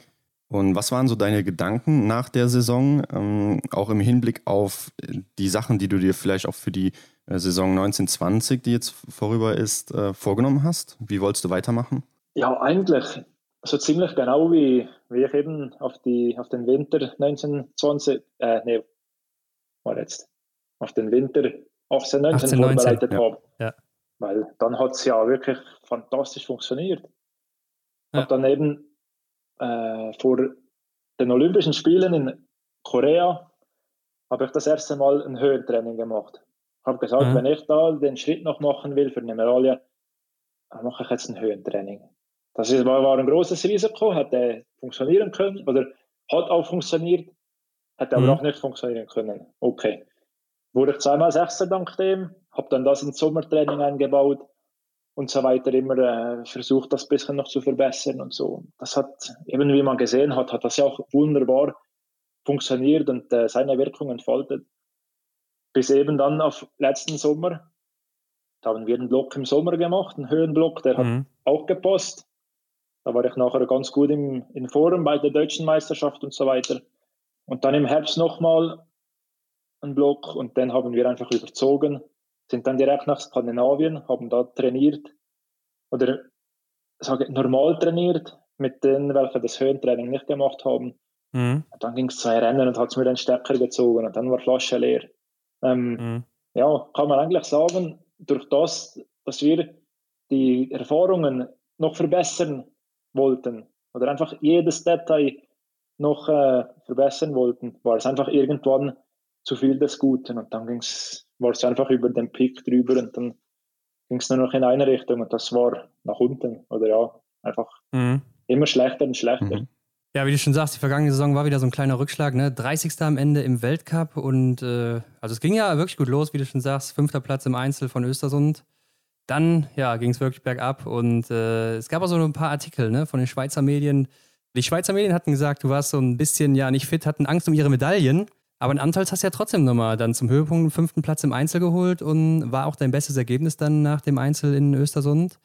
Und hast aber danach dann die Saison vorzeitig beendet, ne? Ja, also letzte Saison, das war, soll ich sagen, ich hätte mir so, so viel erhofft von der ganzen Saison und hatte auch, war so gut in, in Schwung und einfach dann durch einen ja, kleinen Fehler oder einfach, ob es ein Fehler ist im Vorhinein, ist das ja nicht ein Fehler. Wenn du irgendeine Planung machst, gehst du ja immer davon aus, dass das, ja, dass das gut wird, dass das das Richtige ist, was du machst. Ja. Da startest du in der Saison und dann ist es am Anfang gut und dann wird es immer schlechter und schlechter und äh, im Schießen klappt es nicht mehr. Wenn es im Schießen mal klappt, dann äh, habe ich auf der Loipe parkiert und einfach wirklich hat gar nichts mehr zusammengepasst. Auch nach Weihnachten nicht und ein riesen. Ja. es ging mir einfach ans Eingemacht und hat mir auch nicht mehr so wahnsinnig Freude gemacht. Dann kam halt immer noch mhm. das Highlight Antholz, weil Antholz ist ein Platz, der liegt mir da fühle ich mich wohl und habe in der Vergangenheit auch schon sehr, sehr, sehr gute Resultate erzielen können. Ging dann auch zuversichtlich nach Antholz. Aber ja, dann ging einfach wieder mhm. Sprint, Verfolgung, ging, ging gar nichts. Einfach, ja, es war, es ging einfach nicht, keine Ahnung. Ich hatte dann mhm. auf Deutsch gesagt Schnauze voll. Habe für mich eigentlich schon vor dem Einzel entschieden, jetzt löst du noch den Einzel. Mhm. Und dann war es das für diesen Winter. Dann bist du weg. Hat den Einzel gemacht, wurde dann Fünfter. Das war, ja, für mich war das eine, eine kleine Sensation. Also das war wirklich fantastisch. Mhm. Habe mir dann auch noch die Gedanken gemacht, jetzt noch den Rest von der Saison doch noch so mitzumachen und so. Habe mir aber dann gesagt, ja nein, so mhm. wie du fit bist. Heute war der Tag X, wo einfach alles gepasst hat. Aber bei einem, an einem normalen Tag nicht, läufst du nicht mehr unter die Top 10. Mhm. Ich gesagt, ja gut, bevor ich mir jetzt die, die ganze Freude an dem Biathlonsport nehmen lasse, beende ich die Saison hier, weil wenn ich, dann wären ja eigentlich noch drei Stationen geplant gewesen. Ich habe einfach mir gedacht, wenn ich mhm. dahin noch fahre und jedes Mal wieder nicht das, die Resultate bringe, die ich gerne möchte, dann bin ich Ende März plötzlich so ja. weit und dann lasse ich den ganzen Biathlon sein. Und mhm. das wollte ich nicht, weil irgendwo mhm. hat das mir auch damals noch Spaß gemacht und hat es mich irgendwo ja, gekitzelt, aber halt nicht, wenn ich auf Rang 50, 60, 70 irgendwo da rumlaufe. Dann habe ich gesagt, jetzt ist Schluss, bin nach Hause, zack, drei Tage später im Flieger gesessen nach Neuseeland und bin drei Wochen nach Neuseeland Fliegenfischen gegangen und habe den Biathlonsport ah, cool. oder das, was hier noch abging, die zwei Wochen, nicht einmal irgendwas nachgeschaut, habe es nicht einmal vermisst. Mhm. Äh, mir ging es richtig gut, ich konnte mich richtig gut erholen, war wieder richtig gut drauf. Meine Freundin ist übrigens auch mitgekommen. Das war auch schön, mhm. dass wir mhm. ja, ja, mal wieder Zeit miteinander verbringen konnten. Jetzt im Nachhinein ja. mit dem mhm. ganzen Corona-Zeugs ist es noch die, viel die bessere Entscheidung, die ich damals in mhm. Antholzen Auf jeden Fall. habe und einfach Perfekt weg bin. gemacht. Und ja, jetzt bin ich wieder da zu 100 Prozent, habe äh, Freude an dem Zeugs. Äh, setze auch wieder alles daran, dass, nächster, dass der nächste Winter gut wird und äh, ja, mhm. Kann so und so kommen, mich erschüttert da nichts mehr mittlerweile in dem Sport. Das ist eine ganz gute Überleitung von dir hier, denn lass uns mal in die Zukunft gucken. Was steht denn nächste Saison für dich an? Was nimmst du dir vor? ja, dass ich einfach wieder auf das Niveau komme, wo ich vor zwei Jahren war. Dass ich mit der Weltspitze mhm. mitlaufen kann, dass ich mich da mhm. bei der Weltspitze bewege. Und ähm, ja, das ist eigentlich mein primäres Ziel, einfach wieder auf das Niveau zu kommen, wo ich gerne sein will. Und ob ich dann den Podestplatz erreiche oder nicht, ich glaube, in dem Moment ist das für mich nicht das, das Matchentscheidende, sondern einfach ja, mir selber und allen anderen zu zeigen, ich hab's drauf, ich kann das immer noch. Und ähm, ja, mit mir ist jederzeit zu rechnen, so einfach ein bisschen auch für die, mhm. für die ganz großen Namen da aus Deutschland, aus Norwegen, aus äh, Russland, äh, wo auch immer, aus Frankreich natürlich, einfach zwischendurch ja. mal ein bisschen denen ja, Feuer unter dem Arsch machen und zeigen, dass, äh, so einfach geht es nicht. mhm. Ja, es steht ja auch die WM in Pokljuka an, ne? Und hier hast du auch dein erstes Podest. Heißt, du kommst wahrscheinlich mit ganz guten Erinnerungen dahin. Und äh, spekulierst du denn auf eine Medaille oder ist das sowas, wo du einfach nur sagst, ich gehe ins Rennen, gucke, was rauskommt und fertig? Ja, ich glaube, wenn, wenn ein Athlet in meinem Format nicht irgendwo durch das Ziel hat, eine Medaille zu machen oder den Ansporn oder mhm. einfach, ja, dann äh, weiß ich nicht, ob ich am richtigen Platz wäre. Wenn ich jetzt einfach, ja, ja, ich trainiere jetzt mal, jetzt ist ja noch August, ich lasse mich mal gut gehen.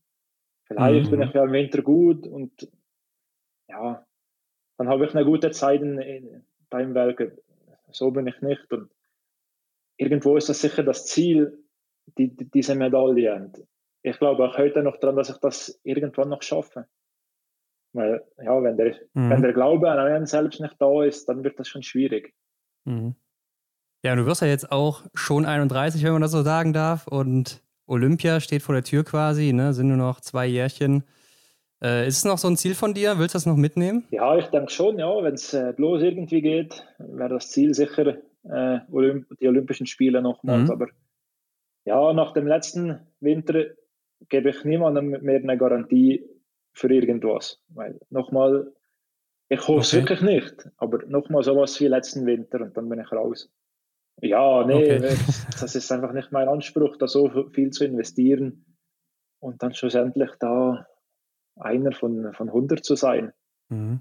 Mhm. Ähm, ja, ich bin wirklich, danke Gott dafür, dass ich den fünften ja. Platz noch äh, erreicht habe an der WM. Mhm. Das, war, das ja. war schon balsam für die Seele, aber ähm, ja, wie gesagt, einfach da so irgendwie einer von vielen zu sein, das ist nicht mein Anspruch und äh, das ist nicht das, wofür ich arbeite jeden Tag. Aber du hattest ja schon zweimal so schlechtere Jahre hintereinander und im dritten Jahr lief es ja, dann, dann plötzlich wieder. Ich 25 oder so. Darfst du nicht vergessen. 24. dann gab es für mich nichts anderes als Biathlon. Ja, ja, ja. Dann könnte ich denken, mhm. ja, jetzt nochmal vier Jahre bis Olympia, das ist mein Ziel. In vier, vier Jahren Olympia, das ist mein Ziel. Bis dahin alles, ist alles tiptop. Aber irgendwie hat sich das verändert in den letzten Jahren. Ich bin jetzt 31. Äh, ja, wenn ich daran denke, jetzt noch eineinhalb Jahre bis Olympia, ist das eine verdammt lange Sagt.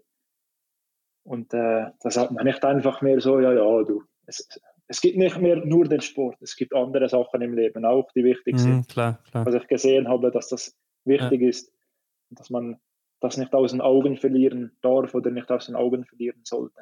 Mhm. Ja. Das heißt, du machst schwer abhängig davon, wie deine Karriere, ach, wie deine ähm, nächste Saison verläuft, äh, wie lang halt deine Karriere dann noch geht, oder? Oder hast du da schon konkrete Pläne, wann eventuell mal Schluss sein kann? Ja, ich glaube, nach Olympia ist dann schon Schluss.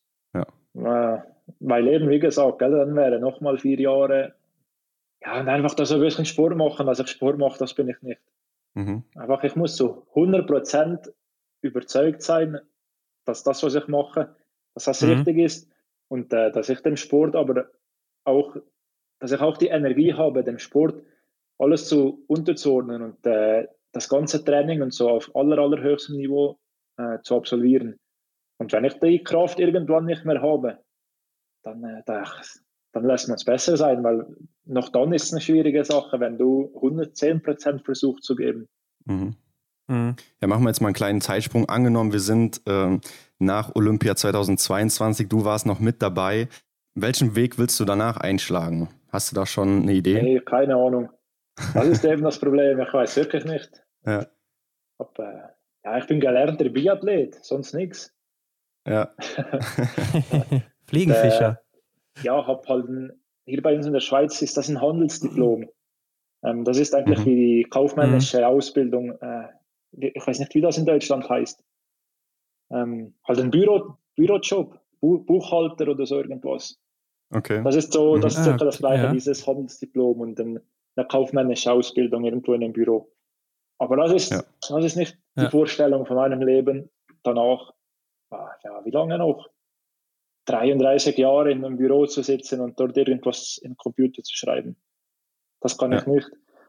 Von dem her, ja, mache mir sicher meine Gedanken. Irgendwo im Trainer, äh, Trainerbusiness, irgendwas könnte ich mir sicher mhm. vorstellen. Ich glaube, da würde ich auch am meisten nützen und am meisten Sinn machen.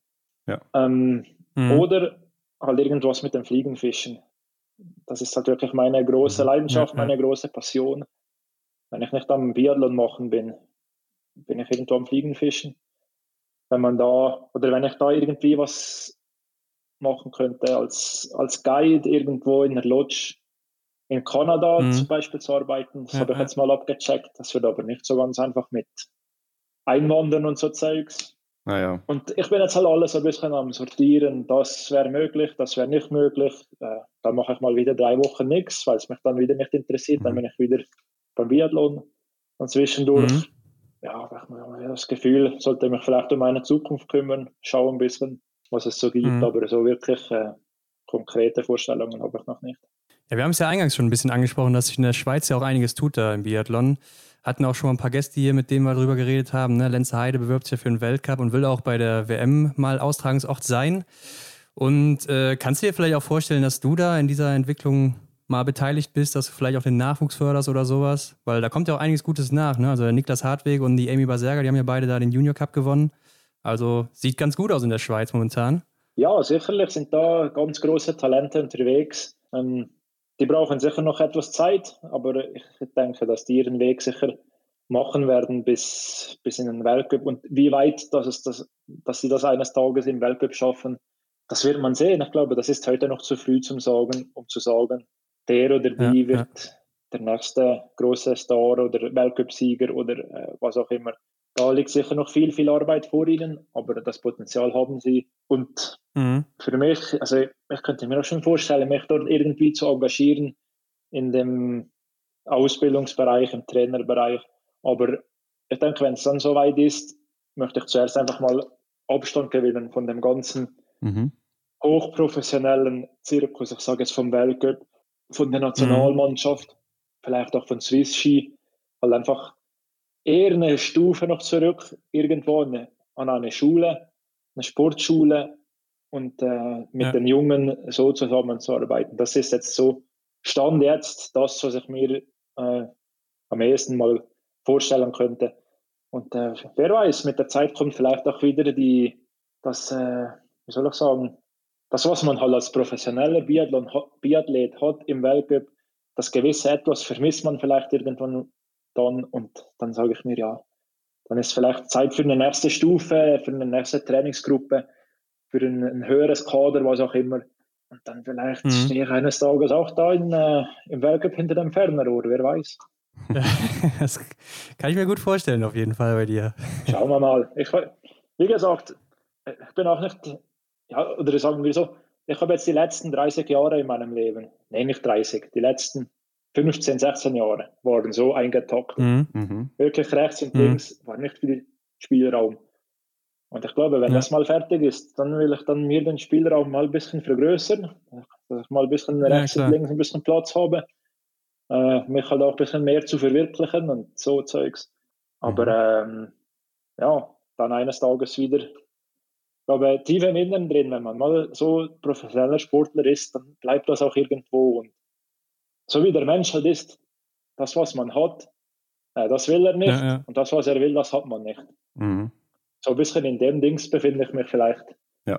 im Moment. Aber Kann man gut nicht, nachvollziehen, nicht würde ich sagen. Dass mir der Sport im Moment keine Freude mehr macht. Also das definitiv nicht. Ich glaube, sonst wärst du auch nicht mehr dabei. Ja, das stimmt. Wenn es keinen Spaß mehr macht, dann, äh, ja, dann sucht man sich besser was anderes. Ja, ja. Ja, kommen wir mal von der einen großen Leidenschaft zur anderen. Du hast es erwähnt, äh, Fliegenfischen machst du sehr gerne. Erzähl mal, was fasziniert dich so sehr daran? Ja, es ist halt so ein großer Gegensatz zum, äh, zum Profisport. Mhm. Kann da wenn ich hier zu Hause bin, runter in den Keller, dann nehme ich die Route raus, gehe fünf Minuten runter am See oder irgendwo an den Bach. Dann bin ich einfach für mich alleine. Vielleicht kommt mal ein Kumpel mit, dann sind wir mhm. zu zweit, aber dann hast halt die Ruhe und du bist am Fischen, kannst den, den Vö die Vögel kannst beobachten, dem Wasser zuhören, die, die Insekten im Wasser, all das, die Natur einfach, mich fasziniert das so extrem. Ähm, die Ruhe und vor allem halt auch keinen Druck zu haben, dass ich jetzt heute einen Fisch fangen muss. Das, das mhm. habe ich nicht, weil wenn ich einen Fisch fange, dann bestaune ich den und freue mich, dass ich den Fisch gefangen habe, setze den aber dann wieder zurück ins Wasser. Und äh, ja, das ist dann einfach irgendwie die, soll ich sagen, die Genugtuung, diesen Fisch fangen zu dürfen, die meine freie mhm. Zeit in der Natur verbringen zu dürfen, im Kopf abzuschalten, mental halt die Batterien wieder aufzuladen und so wieder, äh, ja, eigentlich Kraft für die kommende Zeit zu finden. Mhm. Und äh, ja, dann gibt Fliegenfischen ist ja auch etwas, ja. Nee, red ruhig weiter, wenn du was sagen wolltest. Ja, eben, nachher machen wir halt auch regelmäßig irgendwelche größeren oder kleineren Reisen äh, mhm. ja, zum ja. Fischen. Wie gesagt, in Neuseeland war ich, in Russland war ich jetzt schon zweimal. Dieses Jahr wurde es leider abgesagt durch Corona. Mhm. Kanada war ich, Venezuela, Kuba, äh, Island, und so weiter. Und dann gehst du eigentlich in diese schon so schönen Länder, erreichst eigentlich noch die schöneren Orte, irgendwo an den Flüssen oder ja, ja. Zustiege zum Fluss. So, und mhm. das ist einfach ja, für mich das, das Allerschönste, was es gibt auf der Welt was ich noch eben sagen wollte, ist, Fliegenfischen ist ja so ein bisschen auch der aktivere Sport, ne? Also beim Angeln. Man stellt sich ja immer vor, man sitzt da einfach nur im Wasser, aber beim Fliegenfischen, da stehst du ja wirklich im Bach und äh, schmeißt die ganze Zeit die Angel da rein und raus. Ne? Ja, also Fliegenfischer sind nicht die Fischer, welche äh, auf dem Campingstuhl am Rand vom See oder vom Fluss sitzen und genau. äh, ein Bier nach dem anderen in sich reinschütten. Das mhm. heißt definitiv nicht ja, so. Ja. Also ob am See oder am Fluss, du bewegst dich immer, du gehst immer weiter. Du beobachtest ja, viel bis irgendwo mal ein Fisch spottest im Wasser und so und dann beobachtest du den, siehst die ganzen Insekten, die rumfliegen, die aus dem Wasser kommen und schlüpfen und ja. das ist alles ein riesen Kreislauf. Und äh, ja, wie du gesagt hast, man bewegt sich, man geht immer weiter, aber man muss auch immer, ähnlich wie beim Biathlon, das Hirn einschalten und versuchen, diese Anzeichen, die da sind, diese verschiedenen Faktoren miteinander zu verbinden, dass du eben am Schluss den Fisch, den du da vorne siehst, dass du den fängst. Ja. Und hast immer eine Challenge. Einfach auch die Technik, das ganze Werfen. Wenn da jemand so eine Schnur durch die Luft wedelt, ist das für einen Außenstehenden ja so ein bisschen ein Wedeln oder so, aber das ist eine riesengroße Technik, die dahinter steht. Mhm. Und ein Bild, das viele Leute immer im Kopf haben, das ist von diesem Film aus der Mitte entspringt ein Fluss. Habt ihr den gesehen? Nee. Ja, bin mir nicht sicher. Aber das ist ein, äh, ja, das ist eigentlich der heilige Film eines jeden Fliegenfischers. Von äh, okay. äh, Robert Redford mit äh, Brad Pitt und so, da sind die da in, äh, in Montana eigentlich. Ja, da sind die wirklich im Nirgendwo und fischen auch recht viel. Ja, ne? einfach in, in, Amerika, da in Montana, also an so einem ja. Äh, schönen großen Forellenfluss. Der, äh, der Vater von den zwei Jungs ist Priester und der lehrt eben vom Leben und Zeugs und vom Fliegenfischen und da werden die Jungs älter und, äh, und so weiter und so fort. Wenn ja, mal ich Zeit mich dunkel, ja, ja. schauen. Und da gibt es eben ja. diese eine Szene, da steht der Brad Pitt in diesem Fluss drin, so im Gegenlicht, und wirft diese Schnur da durch die Luft. Und äh, das ist so das Bild, das jeder Fliegenfischer im Kopf hat eigentlich. So das der perfekte Moment. mhm. Ja, ist auf jeden Fall, glaube ich, die anspruchsvollste Art zu angeln. Ne? Also ja, definitiv. Kann man so festhalten. Aber korrigiere mich, ja. wenn ich da falsch liege, aber man hat auch immer so den Anschein, dass unter Anglern, ich weiß nicht, ob es bei Fliegenfischern dann auch so ist, ja, die, ich weiß nicht, ob es da so, so eine Art kleinen Wettkampf untereinander gibt, so wer den größten Fang schon mal gemacht hat oder dass man einen Angler immer direkt als erstes fragt, hier, wie groß war denn oder wie schwer war denn dein äh, bester Fang? Kann man dich das auch fragen? Wie, gro wie groß und wie schwer war dein bester Fang? Ja, das kann man mich sehr gerne fragen. Ich gebe auch gerne darüber Auskunft, weil ich habe schon wirklich zwei, drei bombastische Fische gefangen, wirklich mhm. wunderschöne Fische. Der aller, den allergrößten, also Forellen, wir reden jetzt von Forellen. Okay. Also diesen Frühling in Neuseeland gefangen, die hatte 4,7 Kilo. Also das sind schon wirklich richtig, richtig dicke Fische. Ich habe mhm. auch so eine Waage im Netz drin, halt, da kann man den schnell ja wägen, zack, mhm. ins Wasser und wieder zurücksetzen. Der zweitgrößte war letztes Jahr in Russland mit viereinhalb Kilo. Also das sind schon richtige, richtige Knaller. Ähm, sind das dann Forellen oder Lachse? Nee, Forellen. Auch? Forellen. Mhm. Okay, ja. ja. Nee, Lachse habe ich auch schon größere gefangen, aber ja, im Herz bin ich. Forellenfischer. Und äh, mhm. dann ist das, was eigentlich über allem steht. Aber wie ich vorher schon ein bisschen versucht habe zu sagen, wenn ich ans Wasser gehe, ist nicht mein Ziel, heute den größten Fisch zu fangen oder heute 10 Fische oder 20 Fische zu fangen, mhm. sondern wenn ich schon mal Zeit habe, ans Wasser zu gehen, dann gehe ich ans Wasser mit dem Vorsatz, einfach einen schönen Tag zu verbringen, den mhm. Moment zu genießen, die, die Natur genießen, halt vielleicht auch wieder etwas lernen, gut fischen, weil, weißt auch technisch schön fischen, schöne Würfe machen, mhm. dass das Zeugs passt. Ja, ja. Und wenn das alles passt, dann fängst du Fische. Und dann ist das aber egal, ja. ob ich jetzt zwei oder drei oder vier fange. Oder ob die jetzt so oder so groß sind. Dann geht es wirklich ja, in erster Linie einfach ums, ums Erlebnis. Um, ja, um sich bewusst zu werden, was man überhaupt hat, dass man auf unserer Welt heute überhaupt noch Forellen fangen kann. Weil mhm. es, ja, ich weiß nicht, ob man in 50 Jahren immer noch Forellen fangen kann auf unserer Erde. Ich bezweifle es ein bisschen. Mhm. Und äh, mhm. ja, einfach diese, diese ganze Anschauung, alles, die Mentalitäten und das einfach äh, ja, zu genießen, bewusst zu erleben, ja, ja. den Moment, weil die sind rar, die Momente beim, beim Fliegenfischen. Und äh, ja, auch wieder Kraft zu tanken für kommende Aufgaben. Mhm. Ja, man merkt, du bist schon so ziemlich naturverbunden, würde ich sagen. Aber eine weitere Leidenschaft von dir, wir können es sehen, die Zuhörer jetzt nicht, dein Bart, oder? Ja. Genau. Wie ist das denn entstanden über die Zeit? Ja, mit unserem guten äh, deutsch-belgischen Freund Epps. Ja, haben wir uns schon gedacht. Wollte man natürlich auch noch ansprechen. Ja, das ist doch gut so. Nee, er hat sich ja dann unserer Trainingsgruppe angeschlossen. Mhm. Äh, ich weiß nicht mehr, wann das genau war, in welchem Jahr. Auf jeden Fall hatten wir den ersten Zusammenzug. Wir haben andere gekannt, so ein bisschen. Äh, waren auch schon miteinander ein, zwei Mal vielleicht im Ausgang haben wir da ein, zwei gute Momente erlebt. Und dann war er plötzlich dann da, das war in Mocklingen bei uns, äh, das ist das Zentrum von Swiss Olympic, so einfach gesagt. Hatten wir da unseren ersten Trainingskurs mhm. im Mai. Da war der Apps da, ich hatte ja, ja, immer schon so ein bisschen was hier unten, so einen kleinen Bart dran oder so. Mhm. Ja, stimmt. Und er hatte dann auch so drei Tage Bart und dann so das eines der ersten Themen, die wir hatten. Komm, jetzt lassen wir den Bart wachsen, fertig tätowieren wir uns die Arme und lassen unseren Bart wachsen. Okay. Das mit dem Bart wachsen haben wir durch, durchgesetzt, dass wir im Arme tätowieren. Das ist, äh, ja, da sind wir noch nicht so weit.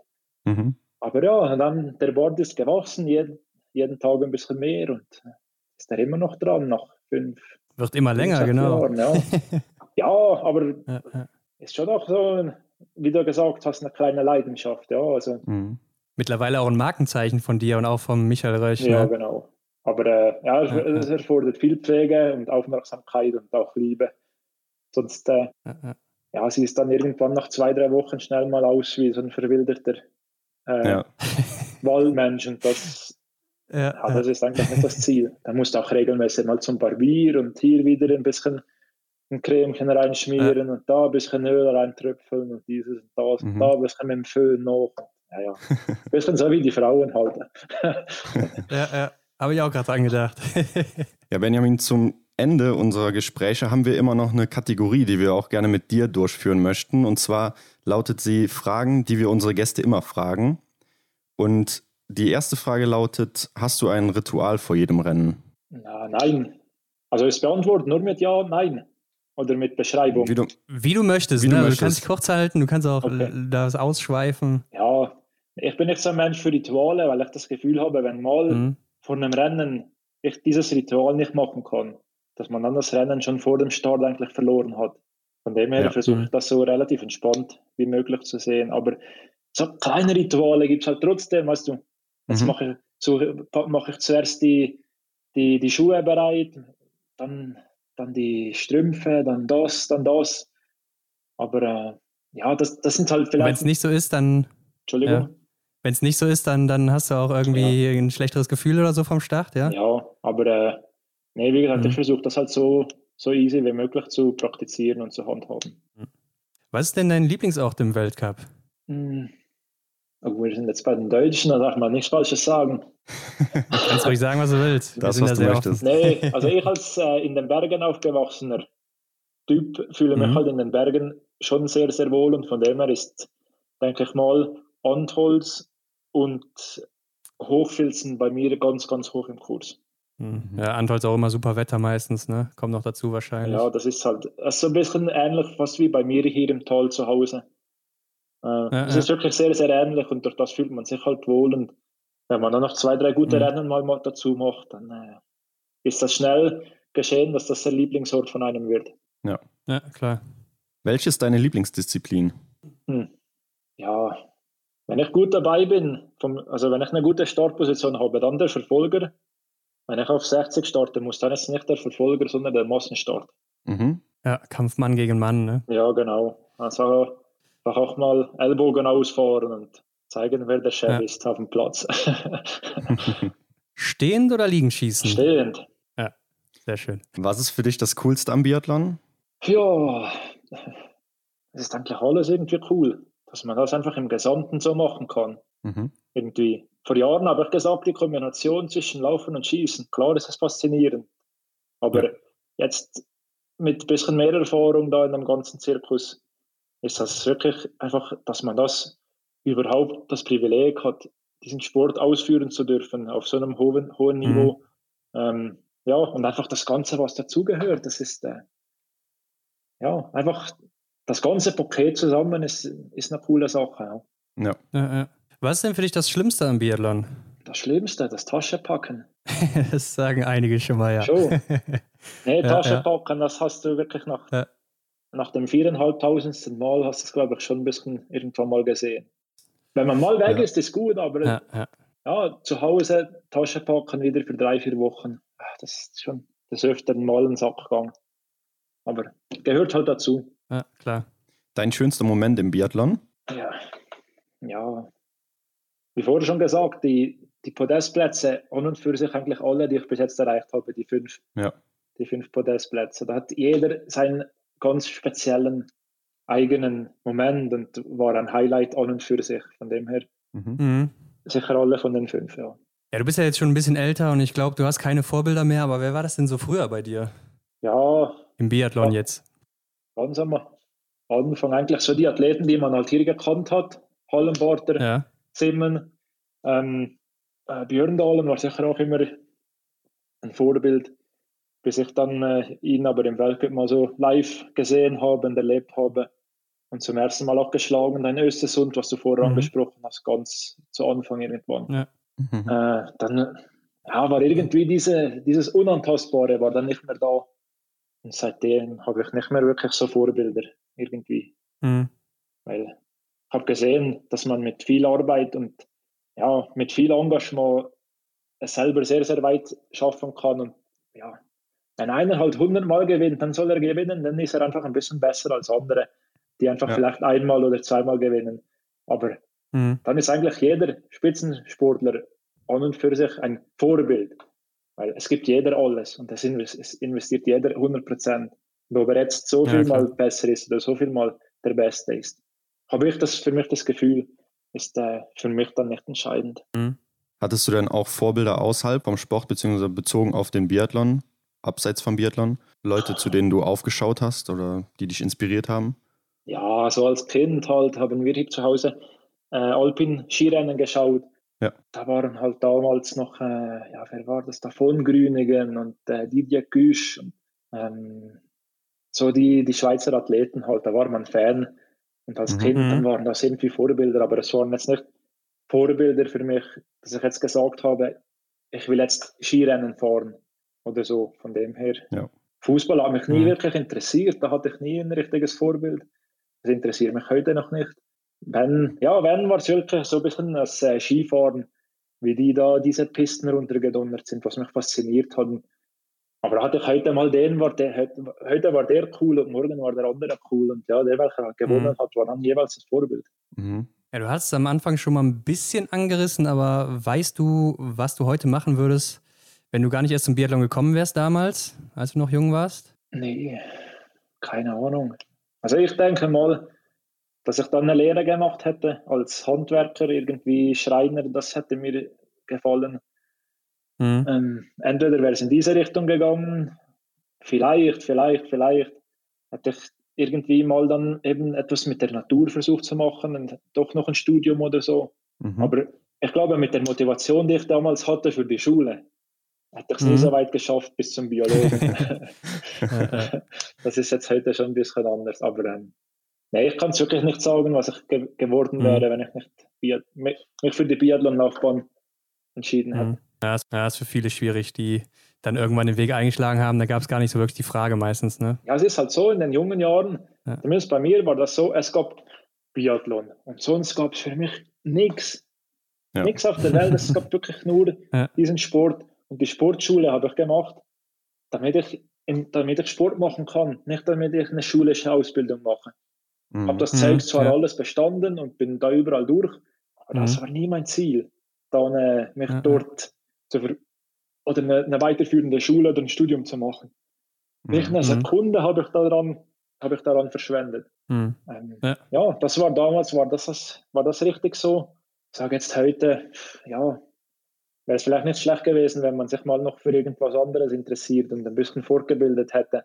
Ähm, dann wäre vielleicht der Wechsel, oder da hätte man jetzt vielleicht mehrere offene Türen, wenn es dann eines ja. Tages so weit ist, wenn es im Sport fertig ist. Aber ja, ja. eben, wie gesagt, bis 25, 26, äh, nicht eine Sekunde daran, nicht eine Sekunde über das nach, nachstudiert. Und wenn es dann mal gegen 30 ging, dann äh, hat es dann schon ein bisschen angefangen zu rattern da oben in der Schaltzentrale. ja, klar. okay, dann sind wir bei unseren speziellen Aufgaben angelangt. Äh, die erste lautet, beende diesen Satz, Benjamin. Äh, ich würde niemals. Ich würde niemals irgendetwas Verbotenes zu tun, um im Sport noch den letzten mhm. nötigen Schritt zu machen. Ja. Sehr gut. Stell dir vor, Benjamin, du könntest dir den besten Biathleten der Welt zusammenstellen, ne? Und es ist auch egal, welche Eigenschaften du wählst und was du nehmen würdest. Also ist auch egal, Frau, Mann, aktiv, inaktiv. Was willst du nehmen und von wem? Ja, ja, ja. Jetzt wird es richtig schwierig. ja, was soll ich sagen? Ähm, also ist auch deine Meinung, ne? Du musst jetzt nicht sagen, ja, nur weil der jetzt der Schnellste ist oder so, sondern irgendwas, was dich so inspiriert hat vielleicht. Ja, ähm, ja ich sag mal, also die, die Wettkampfschlaue oder den, den Instinkt vom Furgard, vom Orta Furgard, mhm. das äh, war schon das öftere Mal beeindruckend, wie der in den jeweiligen Situationen richtig äh, reagiert hat. Mhm. Dann äh, die, äh, das Laufvermögen von Johannes. Mhm weil das ist, äh, ja, ich glaube, unbestritten der, der beste Läufer mittlerweile in dem ganzen Biathlon. Dann, ähm, ja, was haben wir noch? Genau, das Schnellschießen vom Lesse, also vom ja, Erik ja. Lesser. Das, äh, ja, klar. Das ist auch immer wieder überzeugend. Ich habe selber erlebt dieses Jahr bei der äh, Single-Mixed-Staffel in Antholz, mhm. als ja. er und Johannes neben mir geschossen haben. Ja, das ist wahnsinnig, wie die Jungs schießen. Oder äh, vor allem eben der Erik. Auf jeden der, Fall. Wie sie dann noch ja. treffen dabei, das ist auch sehr, sehr eindrücklich. Mhm. Ähm, ja, was gehört noch dazu? Ich glaube, wenn man diese Sachen alle zusammen auf eine Person bringen kann, dann wäre das der nächste Mister Biathlon. Das glaube ich auch, ja. Oder was gibt es noch für wichtige Sachen, wo das sind schon die wichtigsten, denke ich. Ja. Vielleicht von der Treffergenauigkeit her noch irgendwer. Ah, ja. Ja, wer trifft gut? Ja, ich zu meinen besten Zeiten. Auf jeden Fall. Genau, da nehmen wir von mir auch noch ein bisschen was rein. Ja. ja. ja. Ich glaube, das wäre auch eine gute Mischung auf jeden Fall. Ja, also dann wäre sicher Feuer drin, sage ich mal. Ja, auf jeden Fall. Okay, und zum Schluss wollen wir noch wissen, was würdest du auf eine Werbetafel schreiben in einer großen Stadt, wo es jeder lesen kann? Ja, jetzt habt ihr mich wirklich auf dem falschen Fuß erwischt, weil das ist da Fantasie in solchen Bereichen, das ist mein ganz, ganz großer Schwachpunkt. Also eine Werbetafel in einer großen Stadt, wo sie jeder lesen könnte. Genau. Irgendeine Message, die du verbreiten würdest oder ein Motto, eine Einstellung, Motivationssprüche oder sowas. Ja, was soll ich sagen? Ich würde irgendwie schreiben an alle Leute in der Stadt, genießt eure Stadt, bleibt in der Stadt, ähm, kommt nicht alle, manche schon, aber nicht alle, zu uns hier in unsere schöne naturbelassene Natur, damit wir hier noch ein bisschen unsere Ruhe haben.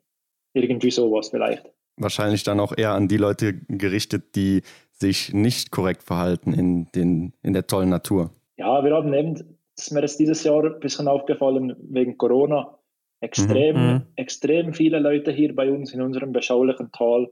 Und äh, ja, es wird dann nicht immer alles so hinterlassen, wie sie es vorgefunden haben. Ja. Und äh, ja, mich als naturverbundenen Mensch stört das jetzt schon sehr, wenn ich am nächsten Morgen irgendwo laufen gehe oder äh, irgendwas und dann ist einfach eine Müllhalde irgendwo an, an einer Straße, an, an, einem Rastplatz, irgendwo mitten im Wald. Da, ja, da werde ich so richtig wütend und, mhm. und kann das einfach nicht verstehen, wie man, wie man sowas machen kann.